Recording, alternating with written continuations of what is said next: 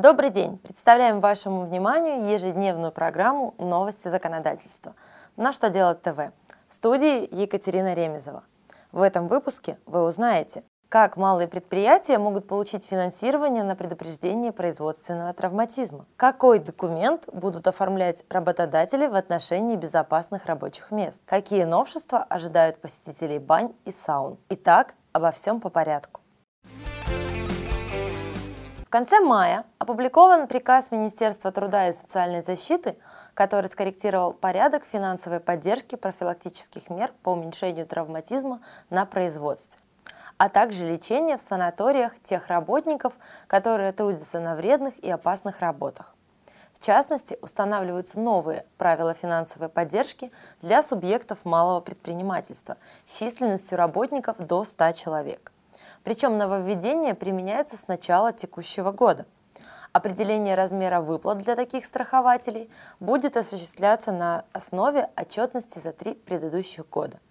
При этом Необходимо, чтобы обращались за соответствующей финансовой поддержкой профилактических мер один раз в три года. Помимо этого, введено новое предупредительное мероприятие – приобретение страхователями аптечек для оказания первой медицинской помощи. Минюст 22 мая зарегистрировал приказ Министерства труда и социальной защиты, утвердивший образец декларации соответствия условий труда, установленным требованиям охраны труда – Такую декларацию в отношении безопасных рабочих мест должны заполнять те организации, которые провели процедуру специальной оценки условий труда. Заполненную декларацию работодатели должны представлять в органы Роструда не позднее 30 дней после утверждения отчета о проведении спецоценки. Приказом также утвержден порядок представления данного документа. Вести реестр декларации поручено Роструду.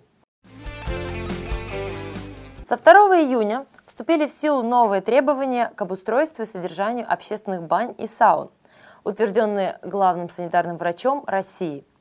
В частности, теперь запрещено устраивать бани в многоквартирных жилых домах.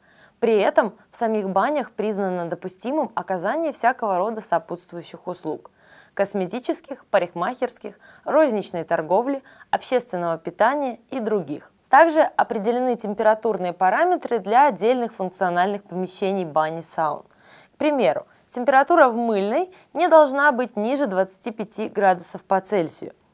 Ужесточены требования к персоналу подобных заведений.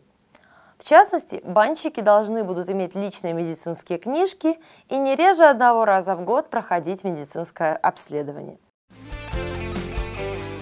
На этом у меня все. Задавайте ваши вопросы в комментариях к видео на сайте «Что делать ТВ».